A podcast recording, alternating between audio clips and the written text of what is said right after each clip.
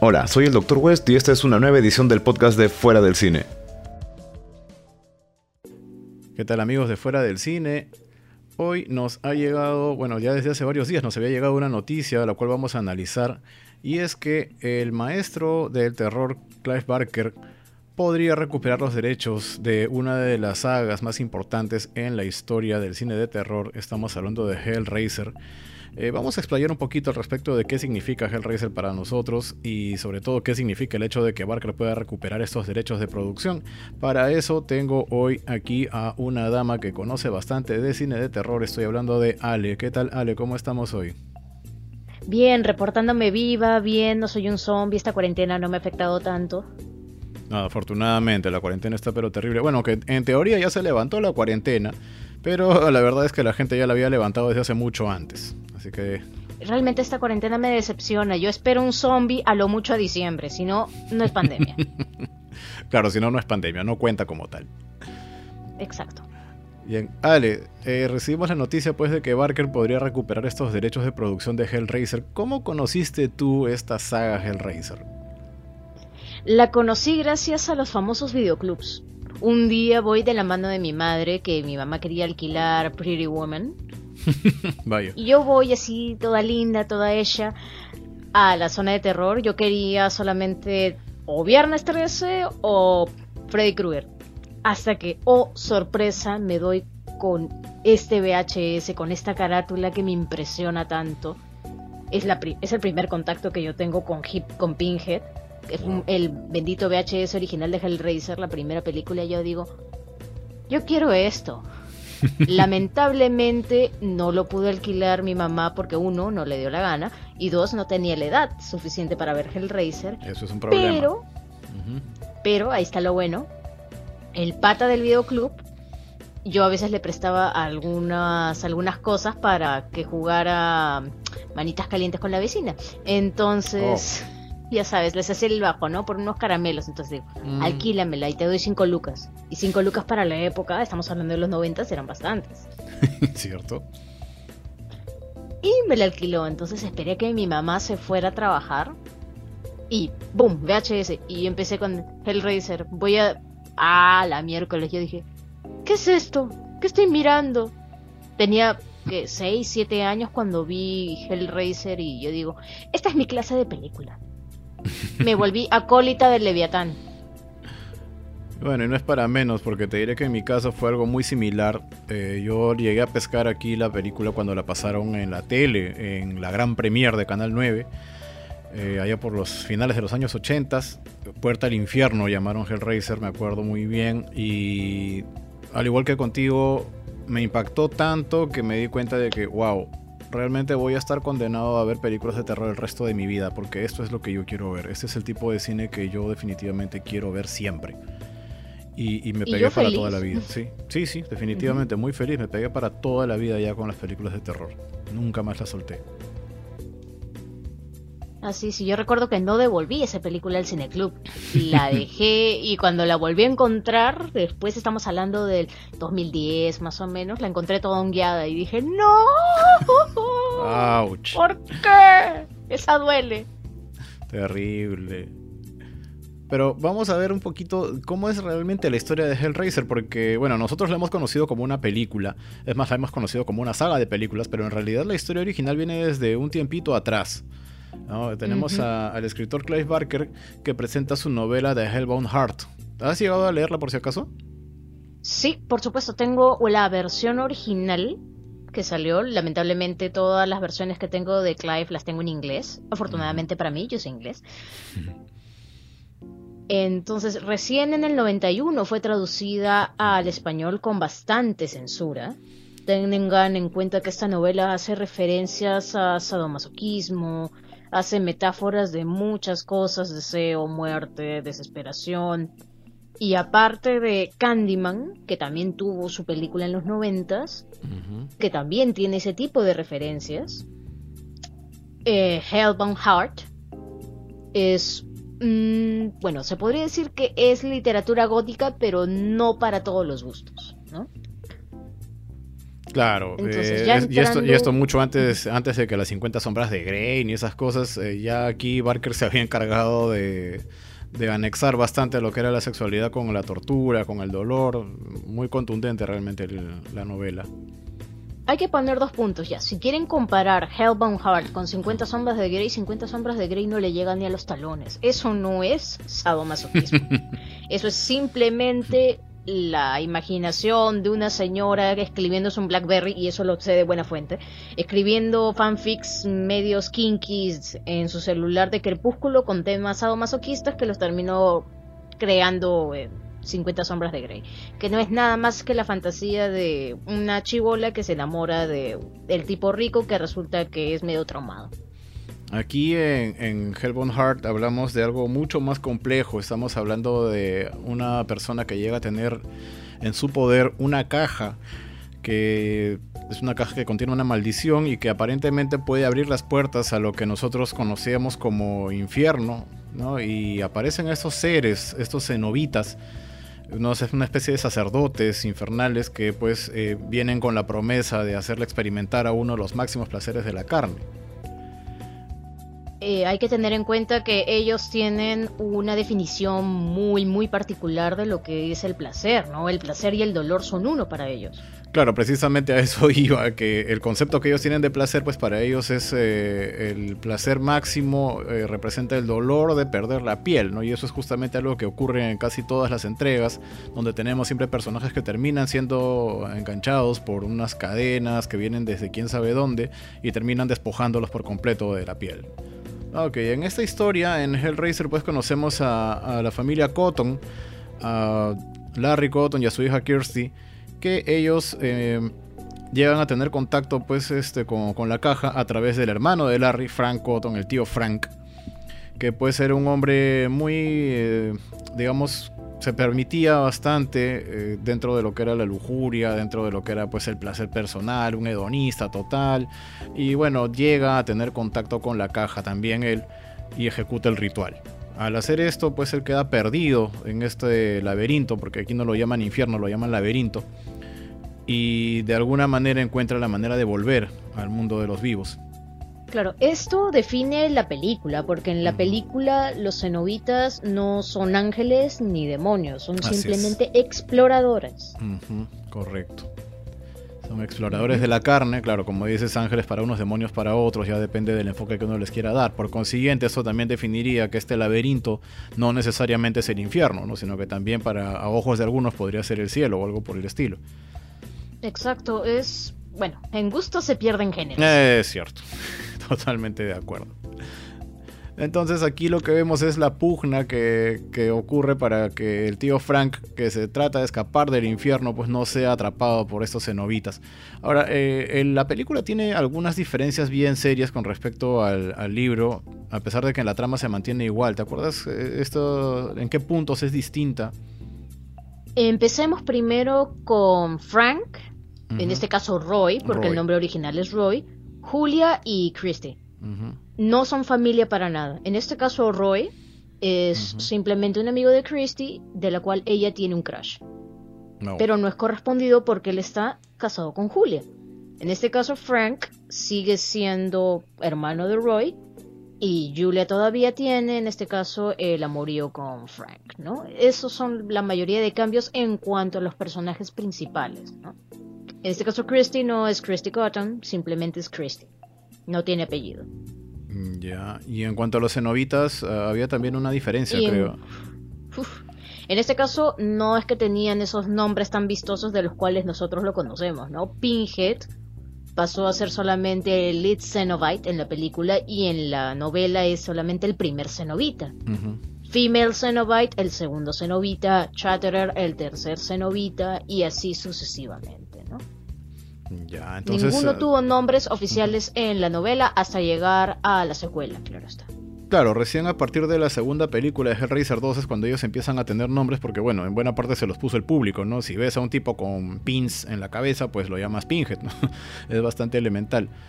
Y, se quedaron ya con estos nombres, con, estos personajes que, que creo que fueron lo que generaron más intriga A pesar de que la, trama en realidad se basa totalmente en, la pugna esta del tío Frank por escapar del infierno, pues creo que para todos los que vimos la película lo que más nos marcó fue la presencia de los cenobitas, esta estética tan extraña que tienen, que a pesar de que es bastante, mm, digamos, corporal, deforma mucho el cuerpo, tiene una armonía, tiene una suerte de simetría, no es algo desordenado, ¿no? Entonces creo que eso es lo que más ha llamado la atención y ha provocado que toda esta toda esta cultura al respecto del laberinto y de cómo está funcionando, cómo está estructurado, eh, fascinó a muchas personas, incluyéndome, y, nos dejó la idea de que, wow, quiero ver más de esto.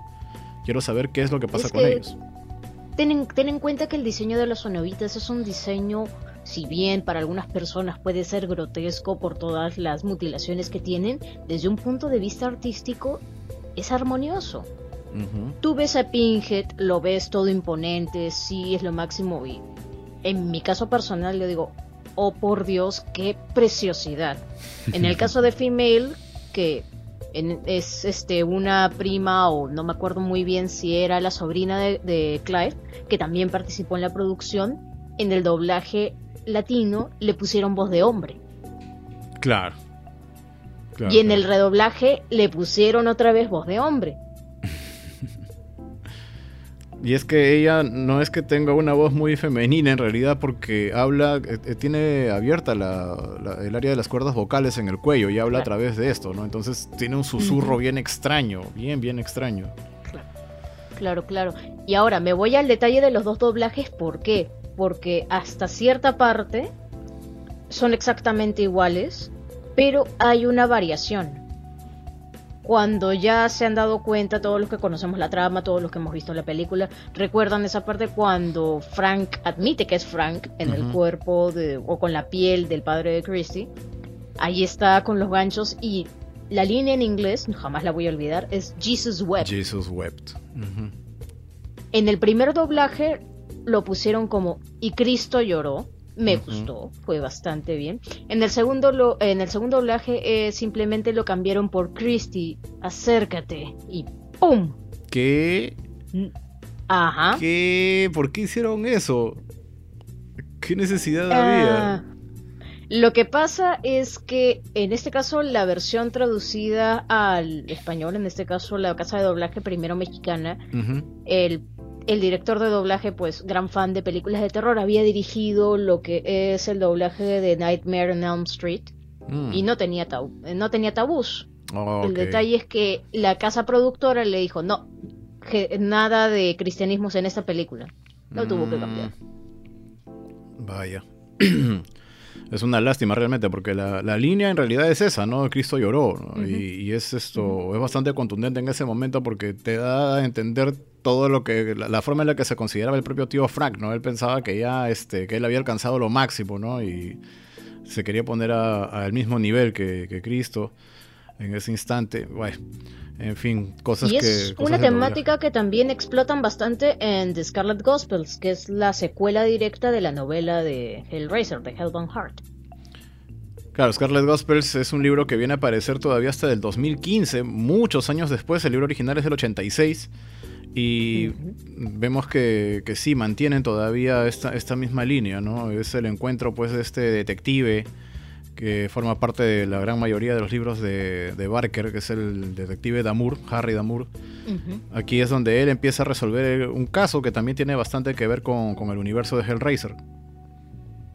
Ya llegaremos a eso, vamos por una línea de tiempo más ordenada para no perdernos en el camino. Sí, en el caso de Hellraiser, bueno, esta fue con guion de Barker, fue dirigida por Barker y realmente eh, fue un excelente trabajo, marcó una época, creo yo, Hellraiser, tanto que muchas personas que conozco las consideran como realmente la única película que realmente los ha temorizado. Y, es esto bastante, digamos, es, un logro muy grande para Barker. Tanto que él mencionó una vez que cuando le quiso enseñar la película a su mamá, dijo, eh, mi mamá sonrió al ver mi nombre en los créditos y mientras tanto yo pensaba que es el último momento en el que vas a sonreír hasta que termine la película. porque no hay ningún sí, no hay ningún momento simpático, gracioso o algo por el estilo y, puede impactar bastante. No creo que hay mucha gente a la que le puede chocar mucho, tanto a nivel gráfico como, como a nivel de temática. ¿no? es bien chocante. Y no te olvides del soundtrack, ese soundtrack, ese oh. vals, cuando Frank se está alzando, Dios santo. Es maravilloso. Y mira, es el soundtrack de mi vida. Para esta película inclusive creo que van a haber dos bandas sonoras, porque una es la que conocemos ya por Christopher Young, pero hasta donde tengo entendido le habían pedido a una banda llamada Coil que también hiciera, preparara todo un soundtrack, que al final no se utilizó. Y Coil después por su cuenta lanzó, eh, lanzó todo lo que habían trabajado como si fuera un disco aparte, ¿no? Y lo ponen como temas inspirados en Hellraiser o algo por el estilo. Mm. Entonces imagínate. Ciertamente, pero me quedo con el soundtrack original. Ah, por supuesto, olvídate. Christopher Young se luce por completo las, eh, todo lo, que utiliza, que utiliza bastante campanada, utiliza varios sonidos muy peculiares para hacer la banda sonora, es, es alucinante. Realmente increíble. Dato curioso, utilizan el soundtrack de Hellraiser en algunos episodios de Pataclown. ¿En serio? No me había percatado. En serio. Percátense muy bien en esas partes cuando Keka dice tragedia, es el soundtrack de Hellraiser. Qué buena. Bueno, por lo menos hay un fan, por ¿eh? ahí, hay un fan de Barker que está ahí por lo menos escuchando. Desde aquí lo saludamos a ese héroe sin capa que se ha encargado de difundir un poquito más esta cultura de Hellraiser. Y mira cómo, cómo habrá pegado la película que apenas un año después, en el 88, ya le estaban pidiendo a Barker una segunda entrega. Y aquí vemos que llega. Pues, Irónicamente, con la segunda le ponen el nombre de. le ponen el nombre del libro. Habían utilizado por lo menos el término más resaltante del título que era The Hellbound Heart, utilizan aquí Hellbound, ¿no? Esto, y le ponen Hellbound Hellraiser 2. Esta tuvo Aunque de hecho, originalmente, bueno, sí, es Hellbound Hellraiser 2. Lo hubieran dejado simplemente con Hellbound y hubiera sido una película completamente diferente. Eh, probablemente. Eh, aquí trataron de continuar directamente con la historia. Esto eh, comienza creo que casi de inmediato de, cómo termina la, película anterior. Eh, el guion es de Barker, justamente esta vez trabajando con el señor Peter Atkins, que dicho sea de paso, Atkins se mantuvo vinculado a la saga durante bastante tiempo después, y dirigida por Tony Randall. Entonces, eh, aquí ya se nota una diferencia con respecto a, hacia dónde, qué, sentido está tomando esta trama. ¿no? Se centra esta vez en Julia, ¿no? personaje que aparecía en la película anterior, y esta vez es ella la que quiere escapar del infierno. Bueno, técnicamente, si miramos bien la trama, Julia no es que escapa del infierno. El Leviatán la deja ir. Ya, claro, Leviatán la deja ir y bueno, en, buena parte también ayudada por el doctor Shanard, ¿no? El doctor Shanard que resulta ser una especie de, coleccionista obsesionado con el tema de, la caja, con el tema del, del, portal que le permite ir hacia el infierno, hacia el laberinto. Claro bueno, ya se notaba eh, eso desde tendencias desde que era niño en los flashbacks que nos muestran en la película. Sí. Claro, y básicamente él llega a montar pues todo este manicomio con la intención de encontrar eh, personas que lo acerquen de alguna manera al laberinto, ¿no? Qué mayor obsesión. Eso es algo que nos habían dejado en enseñanza desde el comienzo, ¿no? Es, es la obsesión la que nos lleva al laberinto, más allá de, las cajas o de los rompecabezas. Y bueno, Shanard era un rompecabezas claro, el rompecabezas lo puedes armar, lo puedes hacer todo, pero si no tienes el deseo, los cenobitas no van a venir. Claro, y es justamente lo que ocurre en un momento. ¿Recuerdas ese pasaje cuando obligan a la pequeña Tiffany, que ella se especializaba solamente en resolver este, estos rompecabezas, la utilizan para que resuelva justamente la configuración del lamento, que es el nombre de esta cajita, y pues eh, cuando los cenobitas la encuentran, ellos le hacen una observación muy importante. Y cito, las manos no son los que nos traen aquí, sino el deseo. Correcto. Entonces resulta que ellos se dan cuenta de que ella no ha abierto la caja por su propia voluntad y no planean llevársela ni nada, sino que están buscando más bien al verdadero responsable. Son bastante justos para ser criaturas infernales es que recuerda que están bajo las normas y leyes del Leviatán y del laberinto. E, eso es interesante, ¿no? Que a pesar de todo, a pesar de que uno considera que el infierno pues, puede ser una, un ambiente totalmente de caos y de destrucción y de anarquía y cosas como esa, en realidad tiene una organización bastante bien establecida, ¿no? Hay, una, una jerarquía bien marcada. Es que en algún momento durante la saga de películas eh, hace referencia a eso, ¿no? Le indica en este caso a Angelique que es una princesa infernal que desde que, desde que ella se fue, en sus tiempos, el infierno está mucho más organizado y un poco más aburrido. ya después vamos a ver quién era esta Angelique eh, bueno, Hellraiser, eh, la segunda parte creo que no recibió tanta, tanto aplauso como la primera. Algunos la consideraron un poquito desordenada como película. Pero creo yo que continuaba bastante bien con la trama. Nos, nos introduce personajes nuevos aquí, como por ejemplo a Tiffany. Y el hecho de que pues este Kirsty en esta ocasión como que cierra ya el ciclo con, en, su encuentro con, con los cenobitas conocemos también un aspecto bien interesante, y es que nos damos cuenta aquí que los cenobitas en algún momento fueron seres humanos, no estaban creados en el infierno. Mmm, cierto. Con esa, con esa premisa empieza prácticamente la película, ¿no? Vemos la transformación de Pinhead.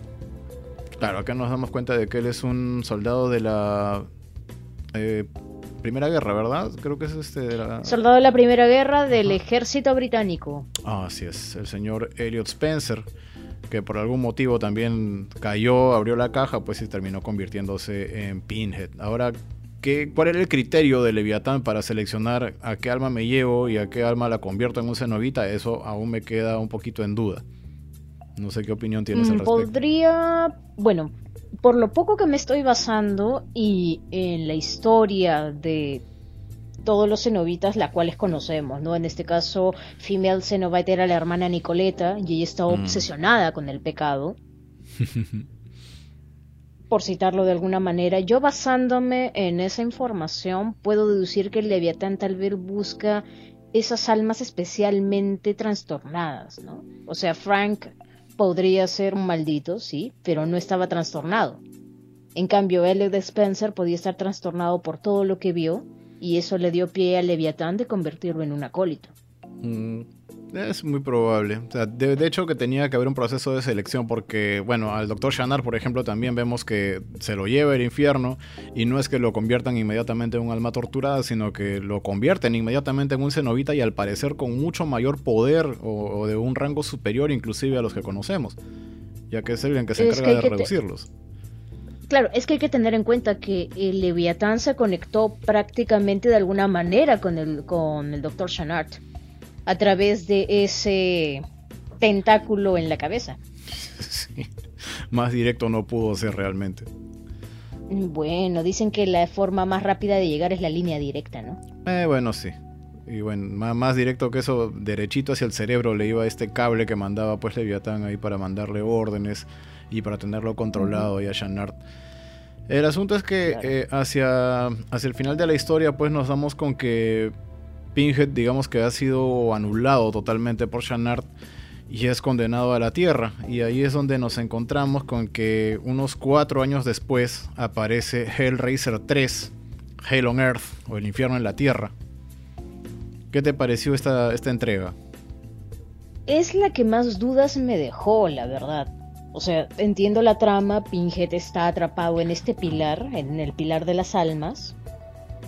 Y sobre todo esta trama de que se ha separado de esa parte humana que es Elliot Spencer y Elliot Spencer trata de comunicarse con Joey, que es la, la, la reportera de turno, y cómo se va desarrollando esta trama, ¿no? Eh, tenemos a GP Monroe, que es el dueño de The Boiler Room, la discoteca que compra el Pilar de las Almas, aparentemente al guardián, al mismo pordiosero que aparece en la primera película, que le dice, ¿cuánto quieres por él? Lo que tú consideres que deba, que deba ser tu placer, ¿no? Entonces ahí ya me están dando pistas de que mm. el que prácticamente Pinhead pues está moviendo los hilos, ¿no? Ya no está ligado con las reglas de Leviatán, ya no está ligado con el laberinto, él puede hacer lo que quiera, prácticamente. Claro, ahora a partir de aquí creo yo que empieza a diferir bastante la trama. Hay que tener en cuenta que eh, Barker ya no estaba en el control creativo en este momento, hubieron serias diferencias con él. Eh, él lo que quería en realidad era que las secuelas a partir de, Hellraiser 2 estuvieran basadas en Julia. Pero eh, la actriz dijo que no quería retomar el personaje, así que tuvieron que eliminarla, por eso es que Julia ya no vuelve a aparecer nunca más en el resto de la saga. Y el guion, él ya no participa de él, ya no participa del guion para nada. El, director es Anthony Hickox, que ha tenido muy buenos trabajos. Eh, pero el guion ya no tiene que ver con Barker. Esta vez es simplemente el señor Peter Atkins, como mencionaba, que él se ha mantenido pues en el guion. Y aquí dirigen las cosas por otro lado. No sé, no sé cómo lo ves, pero a mi parecer creo yo que Hellraiser en realidad no tiene que ver directamente con los cenobitas. O sea, la, historia va por otro lado, pero por algún motivo, como fueron los personajes más llamativos, producción decidió que era más interesante hablar específicamente de los cenobitas y básicamente todo al respecto de Pinhead, pero Pinhead jamás fue el centro de la historia para Barker. Nunca lo fue. De hecho, solamente fue un antagonista extra en la primera novela, pero tomó más fuerza en la siguiente novela por justamente la popularidad que tenía a través de la película. Entonces aquí eh, vemos cómo poco a poco él empieza a cobrar fuerzas nuevamente, estando atrapado en el pilar que mencionaste. Eh, hace un trato con JP, hasta donde yo recuerdo, y JP le entrega almas, ¿no? A cambio de, darle un gran poder o nuevamente ofrecerle el placer máximo, como suelen hacer los cenobitas. Y pues finalmente, como suele pasar también, eh, Pinges le da, le, cumple la palabra, pero eh, a su manera, Y es el nacimiento de Piston Head. Ahora, estos cenobitas que Pinhead crea en esta historia, aquí no aparecen gracias al infierno, aparecen gracias al poder de Pinhead. Es por eso que se llama el infierno en la tierra, ¿no? Este, ¿Cómo los ves? ¿Se pueden considerar cenobitas estos? Mm, no, yo los considero más pseudo cenobitas. Si bien son cenobitas porque tienen cierto tipo de habilidades y sí tienen toda la indumentaria, ojo, estos pseudo cenobitas todavía recordaban cuando eran humanos. En este caso, el, caso que yo tengo bien, bien, bien presente es el de Doc. Él se acuerda de Joy. Incluso le dice, mm. mira lo que me has hecho, perra. claro, él era un camarógrafo, pues, ¿no? Y supuestamente responsabiliza a Joy de lo que le pasa, ¿no? Del transformarse en esta criatura. Hay, un pasaje también que a mí me pareció entre cómico y chévere a la vez, que es cuando eh, una de las chicas, creo que la propia Joy, es la que va corriendo hacia la, hacia la iglesia y le pide ayuda al padre. Uy, sí, esa escena. Y le dice, padre, me viene persiguiendo quién, hija, los demonios. Y el padrecito le dice, no, hija, los demonios no existen como tal, son representaciones de la maldad, que esto es el otro. Y de repente revienta la puerta de la iglesia y está Pinhead parado ahí. Y ella le dice, padre, entonces me puede decir qué demonios es eso. en el doblaje, ¿me puede decir, padre, qué mierda es eso? Claro. Esto, bueno, la cosa es que van a. Eh, el padre no tiene mejor idea en ese instante que ponerle la cruz enfrente a Pinhead y, tratar de detenerlo con eso como si fuera un vampiro, ¿no? Y, bueno, obviamente eso no funciona, ¿no? Pinhead no tiene mejor idea que derretirle la cruz de metal en la mano al padre mientras se dirige hacia el altar para hacer una versión totalmente retorcida de la comunión. Es, una secuencia bastante impactante, creo yo, pero en cierto momento la consideré bien graciosa y ahora digo, wow, qué chévere se ve esto. Es que técnicamente Pinhead ya no está regulado por ciertamente las reglas del infierno, como siempre digo, y ahora él es prácticamente Dios. Claro, es una suerte de agente libre, digamos, con, con superpoderes. Y bueno, luego tratan de, digamos, regularlo un poco, haciéndolo reunirse con su parte humana, ¿no? que, de alguna manera empieza a ayudar dentro de la película. Claro, desde el mundo onírico. claro. Sí, ahí hay una, una, suerte de escena bien extraña. Creo que ahí también se les fue la mano al convertir a Pinhead de un personaje reflexivo, interesante, en una especie de slasher, ¿no? Ya se fueron de, de frente a convertirlo en que, bueno, Pinhead es malo y que mate gente.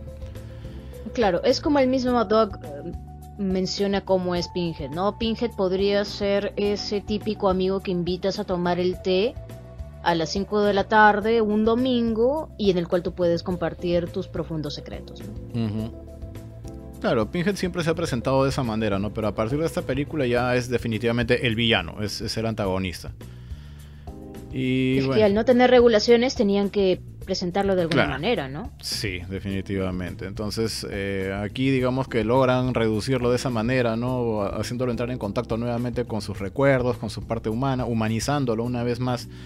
Y el final directamente de esta película nos da pie a llegar a lo que sería la última parte de esta saga en realidad, porque lo que viene después es, son historias muy paralelas, que es Hellraiser, eh, Hellraiser Bloodline, eh, hasta el 96, cuatro años después.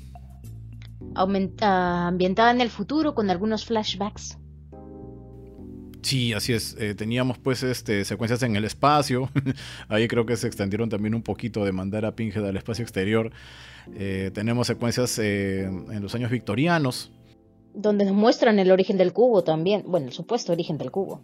Claro, aquí ya quisieron centrarse, como no podían centrarse más en Pinhead, se centraron en el origen de esta cajita, ¿no? ¿Por qué es que tiene tanta maldición dentro? Conocemos la historia del juguetero de, de Philippe Le Marchand que a la vez creó una, una, estirpe, digamos, de, de, personas que van a estar permanentemente vinculadas a esta caja, a la configuración del lamento. Y hablando de la configuración del lamento, aquí nos introducen una nueva configuración, que es la opuesta a la configuración del lamento, que es la configuración Elysium. Claro, nos explican pues que el poder de la caja proviene de los símbolos que están impresos en ella. Entonces, ya que esos símbolos podían, eh, digamos, abrir un portal hacia, hacia el laberinto, existiría una manera, en teoría, de cerrarla utilizando una versión inversa de esos gráficos. Y eso, eh, justamente en eso es en lo que trabaja la descendencia del Emergent. Ciertamente, ciertamente, aunque no están exentos de ser tentados en este caso por Angelique este personaje nuevo de Angelique, ¿qué te pareció? ¿E-, ¿Está, está bien colocado en esta parte de la trama? Mm, bueno, en este caso recuerdo que en esta película eliminaron algunas escenas de Angelique, sobre todo cuando ella creó sus propios cenobitas. Lo cual, a mi parecer, fue un error porque me daría pie a mí a darle mucha más importancia, ¿no? Angelique es supuestamente, y así la ponen, como la hija del Leviatán. Entonces no es cualquier cosa, no es cualquier tipo de demonio. Se podría decir que ella es la primer cenobita traída directamente desde el infierno. En un momento Pinhead la llama princesa Angelique, me da la impresión. No, me acuerdo claro. Mm. Es que el ser hija de Leviatán vendría a ser la princesa del infierno. Claro. Entonces se desarrolla esa trama, ¿no? Eh, ya crea sus propios cenobitas con la burguesía de, ese, de esa época. Ya sabemos que los franceses tenían gustos un poquito particulares. sí. Entonces, eso da. Bueno, si hubieran dejado esas escenas, eso daría pie, ¿no? Al momento de que Angelique trata de abrir una puerta usando el cubo, cuando trata de seducir al descendiente de Le Marchand y aparece Pinhead, ella aparece con una cara completamente decepcionada porque ella esperaba a sus cenobitas, no esperaba a Pinhead. Mm. Ahora, aquí también se crea pues una suerte de tradición, que es que en cada una de las películas tenía que aparecer un cenobita nuevo, ¿no? En la 2 habíamos visto al, doctor Shanard, en la 3 habíamos visto a todos los pseudocenobitas, y aquí en la 4 pues aparece Angelique y también aparece un cenobita bien particular porque son dos gemelos que son asimilados. sí, así es que están conectados por parte de la cabeza, creo, de una manera bien grotesca y también tienen una forma bien extraña de, matar. ¿no? fusionándose con su víctima y también asimilándola. Es una escena bien gráfica realmente. Y vemos inclusive ah. a un perrito también. Ah, Chatterbeast. Sí. Un perro que tiene las patas articuladas de una manera bien extraña también. Bueno, hay que tener en cuenta que el CGI en esa época no era muy bueno, así que creo que optaron por efectos prácticos. Sí, que lo cual es bueno. Yo sinceramente prefiero mil veces los efectos prácticos a que me pongan un efecto barato de, computadora. Honestamente me, gustan bastante más los efectos prácticos. Eh, la cuestión es que aquí vamos pasando a través de la historia y vamos partiendo desde el inicio del, concepto de la caja, cómo se fue desarrollando y terminamos pues en el espacio exterior con un descendiente de la familia Lemerchand que llega a desarrollar una trampa gigantesca para que Pinhead quede atrapado de una buena vez por todas, ¿no? Con lo cual, en teoría, debería eh, terminar esta saga. Pero no. Pero sabemos que no es así. Ahora, esta fue tal vez eh, la, última película que recibió estreno a, nivel cinematográfico, si no me equivoco. Y mm. lamentablemente, pues es también la última película en la que Barker participa de alguna manera. Porque aquí hizo de productor ejecutivo y luego ahí quedó. Es que ten en cuenta que las películas, en este caso toda la saga de Hellraiser, ha pasado por diferentes estudios. Entonces, Bloodline es de Miramax. La anterior, en este caso Hell on Earth, era de Dimension Films. Y también, en este caso, Hellbound era directamente de New World Pictures, al igual que la primera. Entonces hay que tener en cuenta también que los derechos han ido pasándose de estudio en estudio. Claro, la problemática aquí fue pues que en ese entonces eh, era bien muy difícil para una sola persona mantener viva una saga, entonces ¿qué es lo que quedaba hacer? Vender los derechos. Y lamentablemente pues eh, Dimension, que es parte de Miramax, terminó asimilándolo todo hasta que después de Bloodline decidió simplemente romper palitos con Barker, lo dejó completamente fuera ya de lo que era el resto de la saga. Y a partir de aquí tenemos un espacio de cuatro años en los cuales no hay ninguna producción más al respecto de Hellraiser, hasta el año 2000 eh, en el año 2000 tenemos eh, Hellraiser Inferno. Mm, ah, Inferno. ¿Cómo olvidarme de Inferno? En realidad no me gustó, por eso me lo leí. no te gustó. Lo que pasa es que a partir lo que pasa es que a partir de aquí, primero que nada, son películas que están orientadas netamente al estreno en video. No tenían ninguna intención de ser cinematográficas. por otro lado, cometieron el gran, gran error de utilizar argumentos que no tenían nada que ver con Hellraiser y meterles detalles de Hellraiser a patadas. las, más o menos las tres películas siguientes, o creo que cuatro películas siguientes, no tenían ninguna relación en realidad con ningún escrito de Barker. Y bueno, ese fue justamente el gran problema. Que si bien es cierto que podían tener alguna historia que fuera relativamente buena, forzar las cosas para que forme parte del universo de Hellraiser era bien notorio. Ciertamente, y a pesar de que Inferno tiene los diseños de cenobitas que a mí más me llamaron la atención, tienes en este caso a las gemelas. Claro.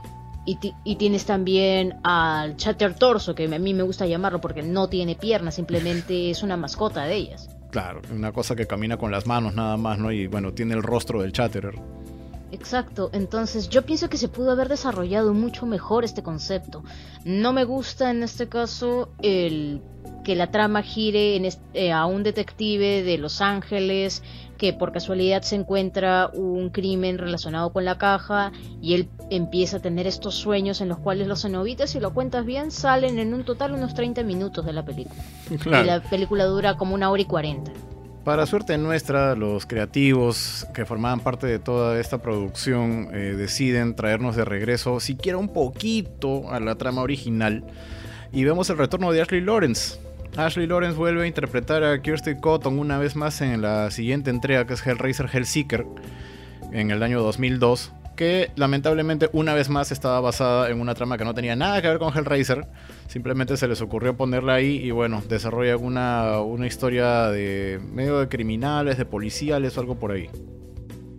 Es técnicamente Christie se ha casado con este con este pata que es Trevor Gooden en el cual tienen un accidente y él es el único sobreviviente. Entonces, a respuesta de ese accidente, el, el pata Trevor empieza a ver cosas y hay un misterio, ¿no? Que poco a poco lo lleva a los cenobitas.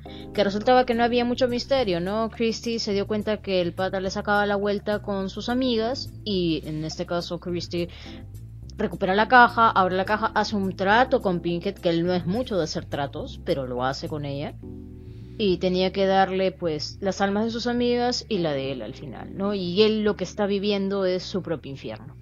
La moraleja de esta historia, señores, siempre queden bien con sus enemigos porque nunca saben en qué momento los van a necesitar.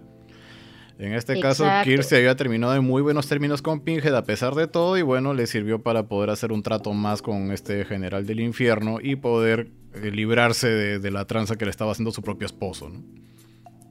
Y moraleja, chicos, si se les va a juntar el ganado, tengan cuidado de cómo se junta.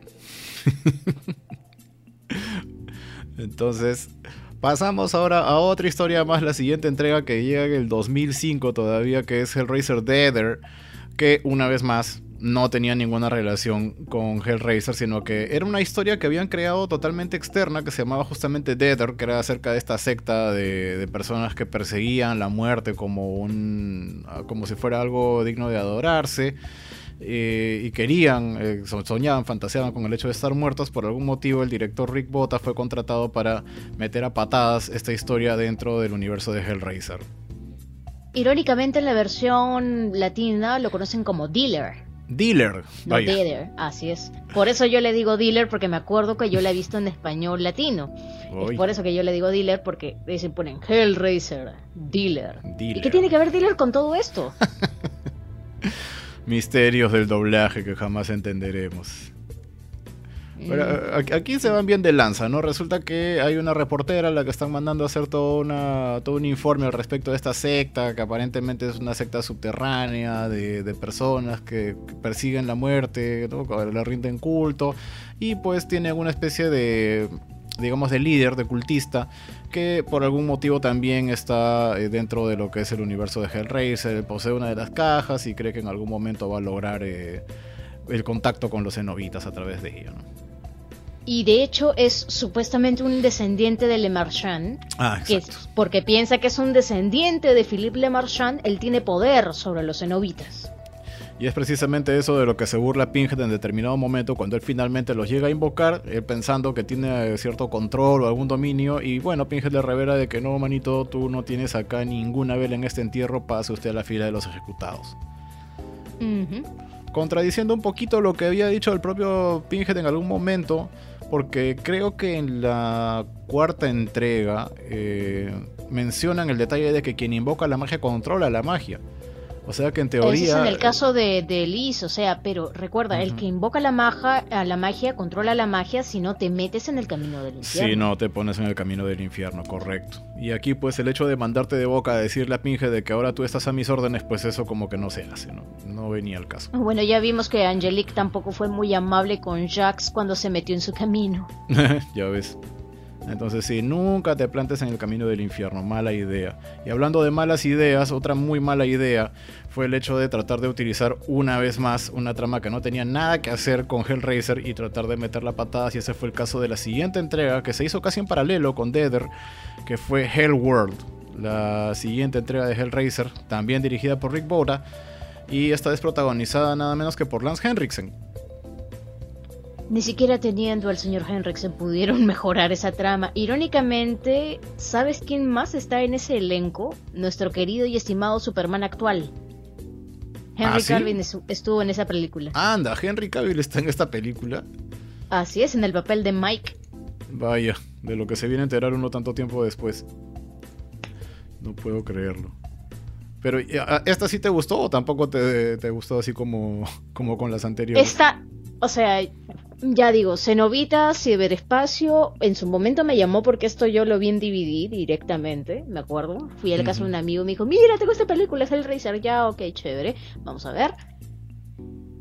Los primeros minutos ya, y después cuando se desarrolla toda la trama de que era un plan de venganza porque el hijo, de, en este caso el personaje de Lance, había muerto y que solamente eran alucinógenos y total, esos cenobitas no eran cenobitas y digo, what the fuck? Me tienes Hellraiser en el título, ¿dónde están los cenobitas? ¿Dónde están las cadenas? Para que los cenobitas solo salgan al mínimo tres minutos al final de la pela, ¿no? Pues. Sí, lo cual fue realmente vergonzoso, porque técnicamente eso quiere decir que todo lo que vimos durante toda la película no cuenta. Fueron simplemente alucinaciones generadas pues por Henriksen mediante una vía tecnológica para hacer pasar un muy mal rato a estos chicos. Y finalmente pues es él el que recibe pues una serie de cortes gracias a los cenobitas, pero como dices, esto ocurre en los últimos dos o tres minutos de película. Eh, realmente lamentable, una forma muy muy triste de desperdiciar a un actor como Lance Henriksen en una trama que realmente no aportaba nada. Si vas a tener a Lance, si vas a tener a Doc en una sola película, tiene que ser épico. Exacto. O sea, ¿cómo puedes tener en la misma película a Doc Bradley, que ha interpretado a Pinhead durante mucho tiempo, y al gran Lance Henriksen y hacer una desgracia de película? Eso, eso es realmente ser talentoso, ¿eh? porque para, hay, hay que tener talento para arruinar algo así. De verdad que sí. No puedo creerlo. Mm. Y hablando de arruinar franquicias, sigue Revelaciones. Ay, no me hagas acordar. Me da dolor de cabeza nomás de acordarme de que existe esta película, lamentablemente. Y aquí estamos hablando ya de un tema netamente burocrático, ¿no? Porque Dimension estaba a punto de perder los derechos de Hellraiser ya por antigüedad, por falta de uso, porque estamos hablando desde el 2005 hasta más o menos el 2011 que se mandaron para hacer esta película y la única manera que encontraron de retener estos derechos fue precisamente crear una película más. Pero ¿qué película hicieron? Eso no lo considero yo película, la verdad. lo considero una parodia. Creo que con una, si le pones una pista con risas grabadas, creo que algunas escenas quedan mejores, me parece. Sobre todo cuando aparece el nuevo Pinhead, que ya no es Dos Bradley, sino que aparece otro actor que ah, no es por desmerecer su trabajo, pero caballero, usted no es Pinhead por ningún lado. Mm, no, no, no. Además tuvieron la osadía de llamar a la familia, ponerle el apellido Bradley a la familia. Así es, se pusieron Bradley a la familia en referencia a dos Bradley. Es realmente bastante injusta la, realización de esta historia. Y es un mal intento realmente de hacer un remake de la primera película, eso es lo peor. Eh, tratan de, utilizar una premisa muy muy similar a un personaje hedonista que termina cayendo en el infierno y que trata de escaparse de él. Y una vez más los cenobitas van a perseguirlo. Eh, recuerdo que incluso en la portada de, de los DVDs ponían de la mente de Cliff Barker. Y Barker, Barker lanzó una declaración diciendo de que no hay forma de que eso haya salido de su mente, que si acaso eso tenía que haber salido de él, definitivamente salió de su trasero. Definitivamente, o cuando te acuerdas esa broma que hicieron en Twitter indicando que en paz descanse, Clive Barker decía, yo no me, yo no me había dado cuenta que me había muerto, por si acaso estoy, sigo vivo, por si acaso. ya ves, imagínate. No, es realmente horrenda. Mira, todas las demás películas aparte de Revelations, dentro de, lo que uno buenamente puede ser tolerante, merecen verse. aunque sea como parte de, decir, bueno, estoy viéndome todas las de Hellraiser, pero Revelations es una película que completamente se puede saltar. Es más, que no debería verse. Eh, mm. Es una ofensa totalmente a la saga y a todo lo que representa. Con solo decirte que prefiero ver Inferno a Revelations. Ya, y eso que Inferno no te gustó, ya. Imagínate Revelations, ¿no? Con este, este Pinhead que, parece que se había comido unas tres pachamancas antes de ir a, grabar. Y de verdad, ah, no se, no se veía bien. No se veía bien. Eso no era Pinhead, eso era Ronald McDonald, un sadomasoquista después de comerse tres cajitas felices. No, realmente muy, muy mal presentada esta historia. Y, se nota, se nota con bastante descaro que la hicieron pura y únicamente con intención de retener los derechos, porque aquí no pretendían nada, no había ninguna intención en esta película más allá de eso. Y mira, tan mal fue que mucha gente dio por muerta ya la saga en ese punto. Y no es sino hasta el 2018 donde vemos una, una historia totalmente nueva, que es Hellraiser Judgment. ¿Qué te pareció Judgment? Judgment me gustó, fue fresca, renovaron esta, este concepto de que la caja para tiempos modernos ya no sirve porque la gente puede encontrar placeres de formas diferentes, ¿no? Entonces el infierno, porque ahora sí hacen referencia al infierno, tiene que cambiar. Entonces tenemos este personaje del auditor, que es una fracción diferente a la orden de Gash a la que pertenece Pinhead que se encarga de captar a estas personas con gustos diferentes, ¿no? Les hace toda una especie de entrevista con una máquina de escribir bastante particular que necesita la sangre de la persona para poder eh, escribir, ¿no? Tenemos el auditor, tenemos el asesor, el asesor. Que, se que se encarga de comerse tus pecados y todo, es, todo esa ese bolo alimenticio lo lleva con los jueces y ellos te encuentran o culpable o inocente y dependiendo de eso, chop, chop, chop. Claro, aquí desde que empieza la historia nos van advirtiendo ya, por si acaso esto es un infierno completamente diferente. Lo que van a ver aquí no tiene nada que hacer con todo lo que han visto anterior. Querían presentar una historia totalmente nueva eh, parece más bien un trabajo de fanáticos, un trabajo de, gente muy fan realmente de esta historia. Y como dices, que quisieron crear algo nuevo. Que, tal vez, muy probablemente, otras casas distribuidoras no habrían tratado de hacer, otras productoras no habrían intentado eh, darle un giro tan distinto a lo que es Hellraiser. El nuevo Pinhead no quedó nada mal. Eh, me este Pinhead parece que si bien el otro comía demasiado, este hacía pesas porque se veía bien, bien maceta. Eh, este Pinhead, con todo respeto para dos Bradley, pero este señor parecía que podía cargarlo sin mucho esfuerzo. Este. Y bueno, lo, que más me llamó la atención es enterarme posterior al trabajo de, esta historia, de que la gente que participó en ella no era, no era precisamente gente muy ajena a lo que era Hellraiser. De antemano tenemos eh, un cameo de Heather Langenkamp, de la gran Heather Langenkamp, apareciendo, pues ella era Nancy en Pesadilla en Elm Street, haciendo una pequeña aparición, pero que siempre es importante, y me sorprende mucho que ella haya aceptado porque tú sabes que a Heather Langenkamp constantemente le piden que haga apariciones en diferentes películas de terror y ella siempre dice que no. Pero por algún motivo quiso participar de esta Hellraiser. Eh, el señor, Sí, por supuesto. El señor Paul Taylor, que fue el que aparece como Pinhead, él fue el que sugirió la secuencia del final. O sea, mira, estuvo tan involucrado con el personaje que él sugirió cómo debía terminar la historia de esta versión de Pinhead. El director, eh, Gary Tony Cliff, es precisamente el auditor. Él actúa ahí como el auditor. Eh, John Gulager, que es el que hace del asesor, él es director también de películas de terror. Él ha hecho, por ejemplo, la saga de Fist, Fist del 1 al 3, y también hizo Piraña 3DD.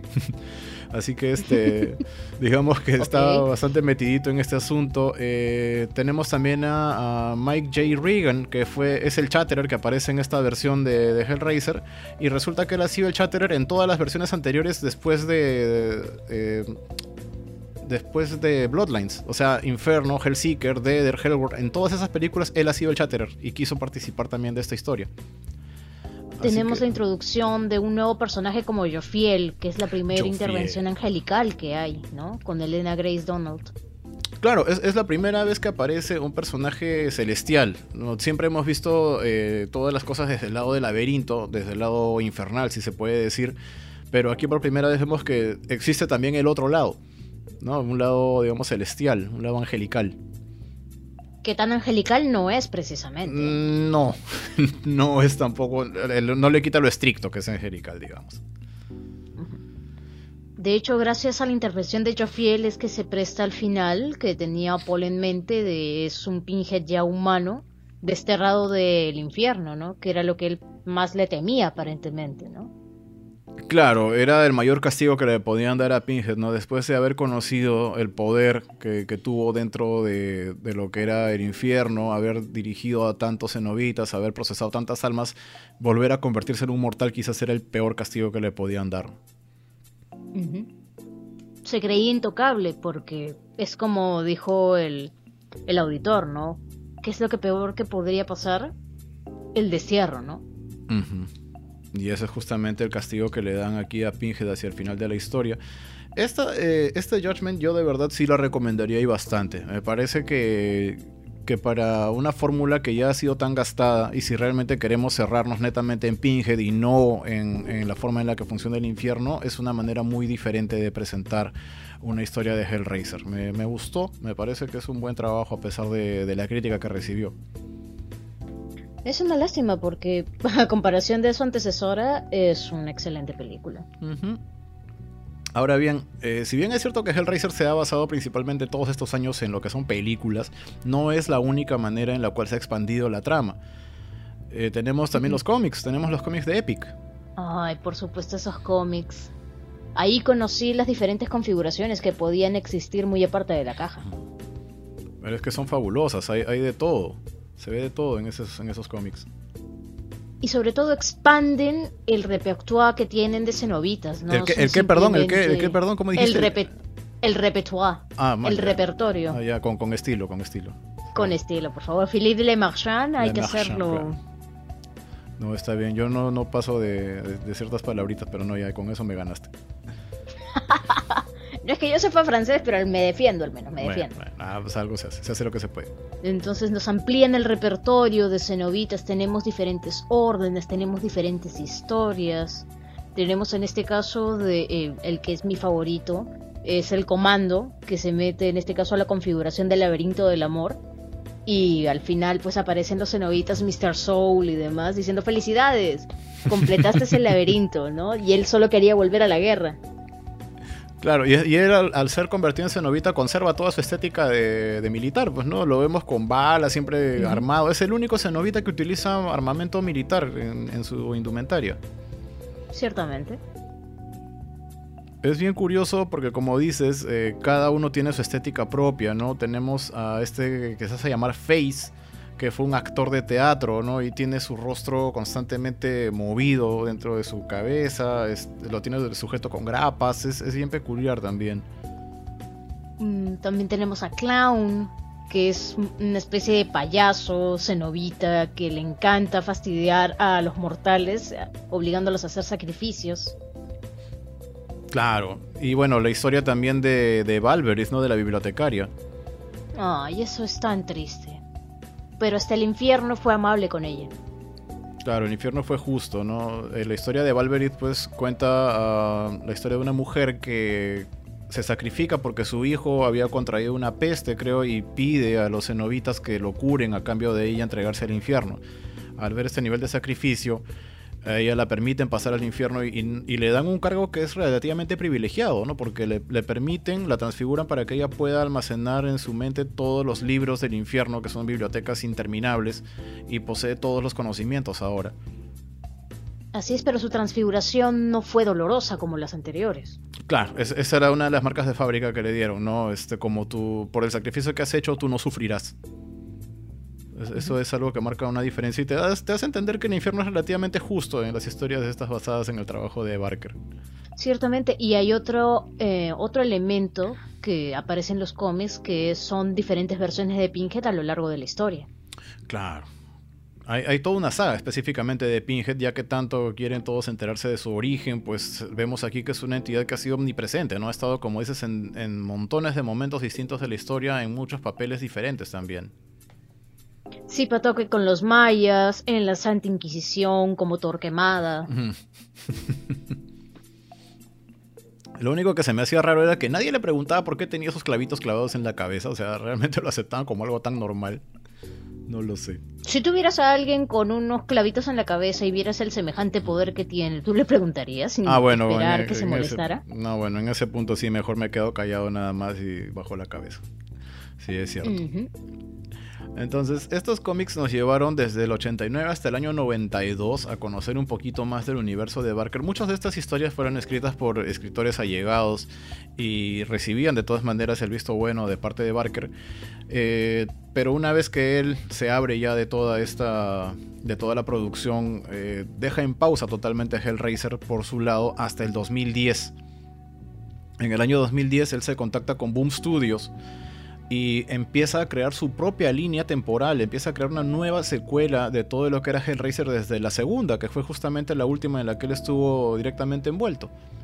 Es que hay demasiadas cosas detrás de Hellraiser, o sea, tenemos por ejemplo una línea de figuras que se llama Torment Souls, que técnicamente son cenobitas, pero mm. son de libre creación, ¿no? No son directamente creados por Clive sino a base de todos estos cómics, digamos, vamos a sacar nuestra propia línea y fue un boom.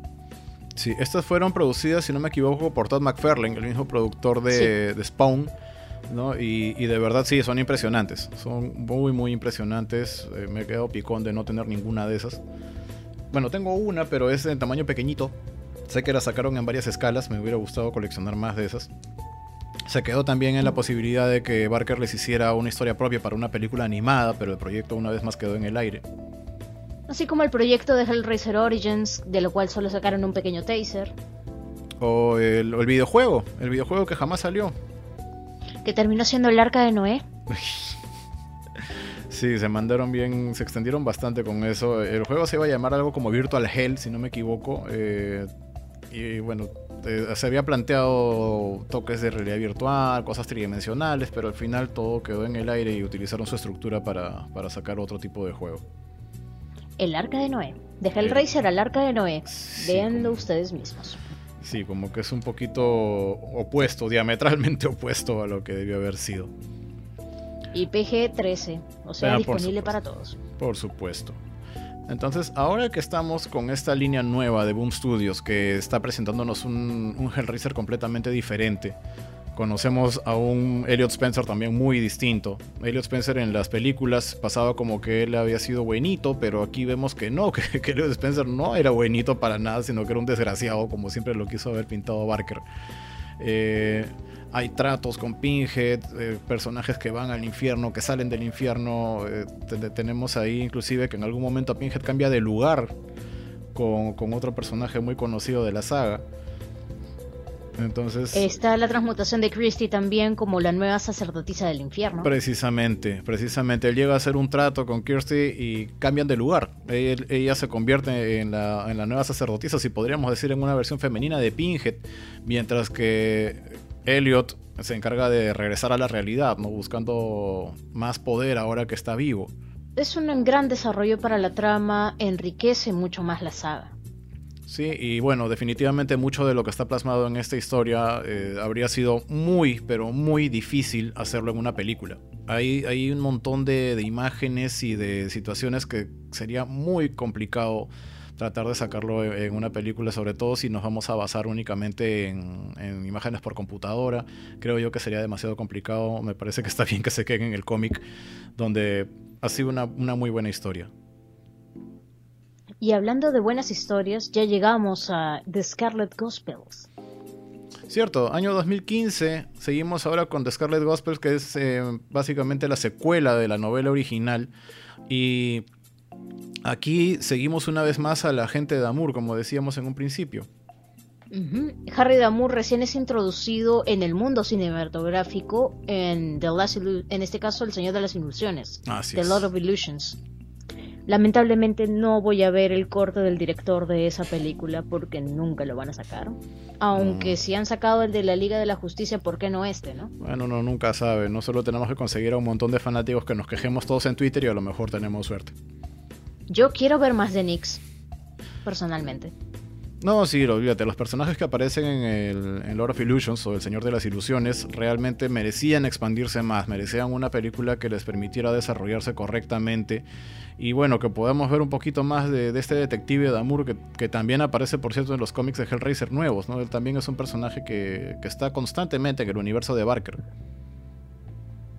Ciertamente, bueno, eh, en, esta en esta novela, tanto Pinhead, en este caso Hell Priest, y Damour tienen papeles protagónicos, ¿no? La trama gira a que los pocos magos que quedan en el mundo eh, hacen que este mago, Rawowski, regrese de la muerte con un mensaje, ¿no?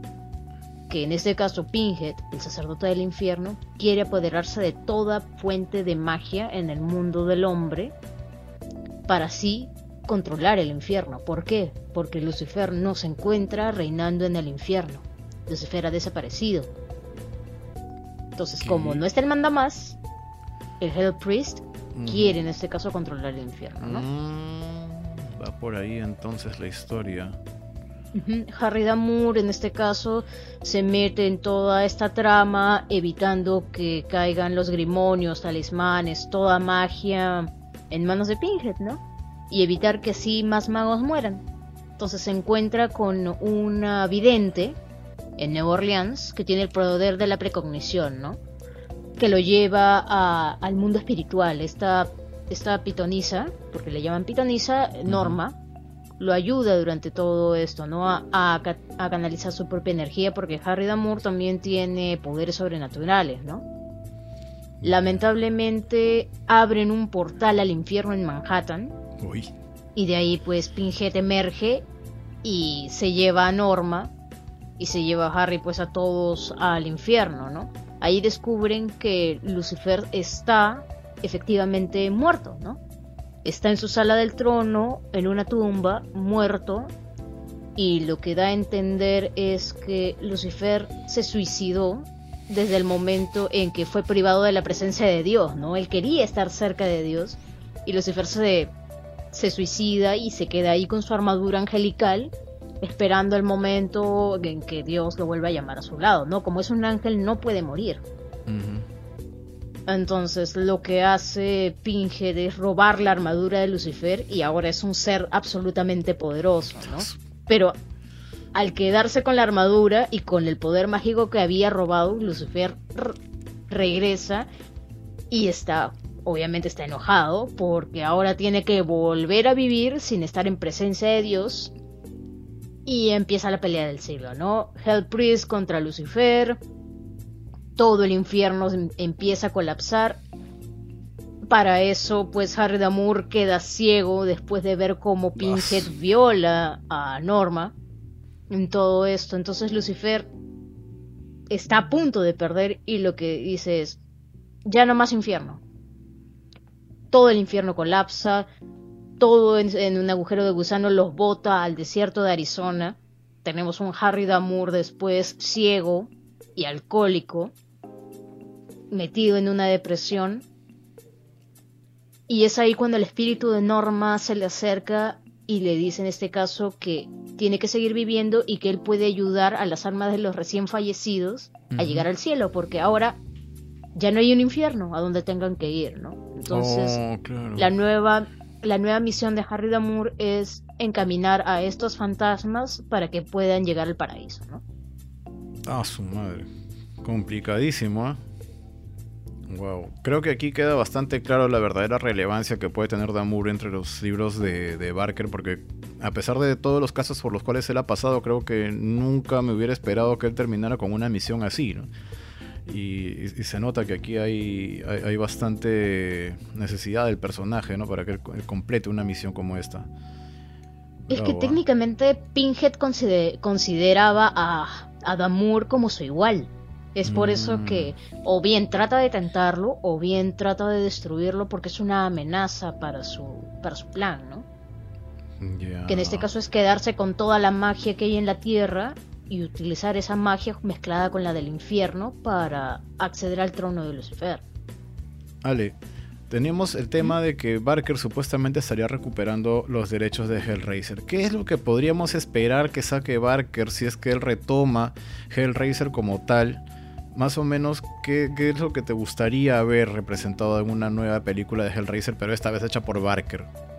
Mm, lo que me gustaría es que se retomara, él tenía, había hecho una especie de guion inicial mostrándonos una nueva forma de creación del cubo, ¿no? En este caso, Philippe Le Marchand estaba atrapado en una prisión, en una de las prisiones francesas que habían en esa época, como estilo Alejandro Dumas y demás, mm. esas prisiones completamente inhumanas, y que él había desarrollado mm, magia negra utilizando los cadáveres de los prisioneros y que él escapó y justamente tenía esta caja, ¿no? Este Philippe Le Marchand no es un juguetero cualquiera, ni siquiera es un juguetero, es un arquitecto y es mm. también un ocultista. Entonces empieza así esa trama, lo cual me atrajo bastante. Hay un audiolibro también disponible en YouTube sobre esos primeros minutos. Una nueva Origins, un reboot tal vez de la franquicia, o quizás si no se hace un reboot, retomar el hilo de las películas originales, ¿no? Eliminar, digamos, solamente quedarnos hasta Bloodline y de ahí hacer diferentes películas, o eliminar Hell on Earth y Bloodline y empezar desde Hellbound, ¿no?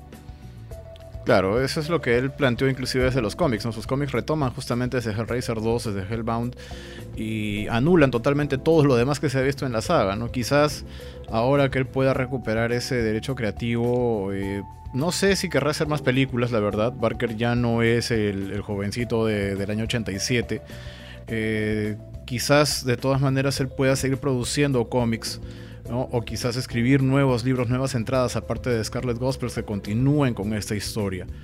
De cualquier manera, eh, me queda la fe de que el genio de Barker va a continuar trabajando y ojalá realmente él recupere estos derechos para que no tenga ningún inconveniente, ninguna restricción en quizás hacer cortos, hacer historias relacionadas y construir un, un nuevo universo para Hellraiser.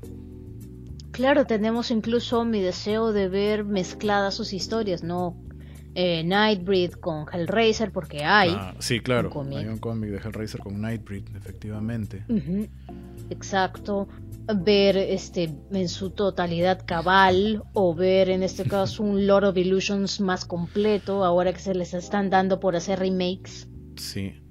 Exacto, o que utilice, digamos, este, la posibilidad de hacer series, porque creo yo que muchas de estas historias no pueden hacerse en una sola película hay, personajes que necesitan tanto desarrollo que creo que convendría que considere siquiera el hacer una serie o varias series que puedan expandir todo, todo este universo que, se entreteje, porque unas, unas historias, unas líneas históricas eh, chocan con las otras, hay eh, mezclas entre un personaje y otro que aparecen en diferentes sagas, entonces podría ser algo muy interesante. Sin mencionar, podríamos, ya que estás planteando la idea de una serie, ¿no? Hacer el personaje principal uh, Damur y meter las diferentes tramas, ¿no? Porque él está metido en todo. Podrías meter una parte de Cabal, otras veces centralizarlo en los cenobitas y así sucesivamente desarrollar la trama hasta incluso llevar a la pantalla pequeña eh, Scarlet Gospels. Ah, que sería genial realmente que pudiéramos ver esto bien realizado y, con el desarrollo correcto, ¿no? Realmente sería una genialidad. Ah, yo pago mi riñón por ver eso. Total, tengo dos. ¿Para qué voy a utilizar uno? Y bueno, nunca está de más. Nunca está de más. Bien, Ale, muchísimas gracias por haberme acompañado en este recorrido por todo el trabajo de Barker. Bueno, todo el trabajo con respecto a Hellraiser de parte de Barker. Si hablamos de todo su trabajo, no, olvídate, nos no quedamos acabamos, cortos. Sí, no, no acabamos nunca. Pero bueno, ya para eso tendremos otras ocasiones para reunirnos y comentar un poquito más acerca del trabajo de genios como Clive Barker. Que es uno de los pocos genios que nos quedan. Sí, cada vez están yendo y mejor que aproveche ahorita que buenamente puede así es, así que cuídense, la cuarentena habrá terminado, pero sigue habiendo el virus por allá afuera, por favor, así que cuídense. Sí, por favor, no nos infectemos, quédense en casa y ya bueno, nos encontraremos en algún momento fuera del cine. Así es.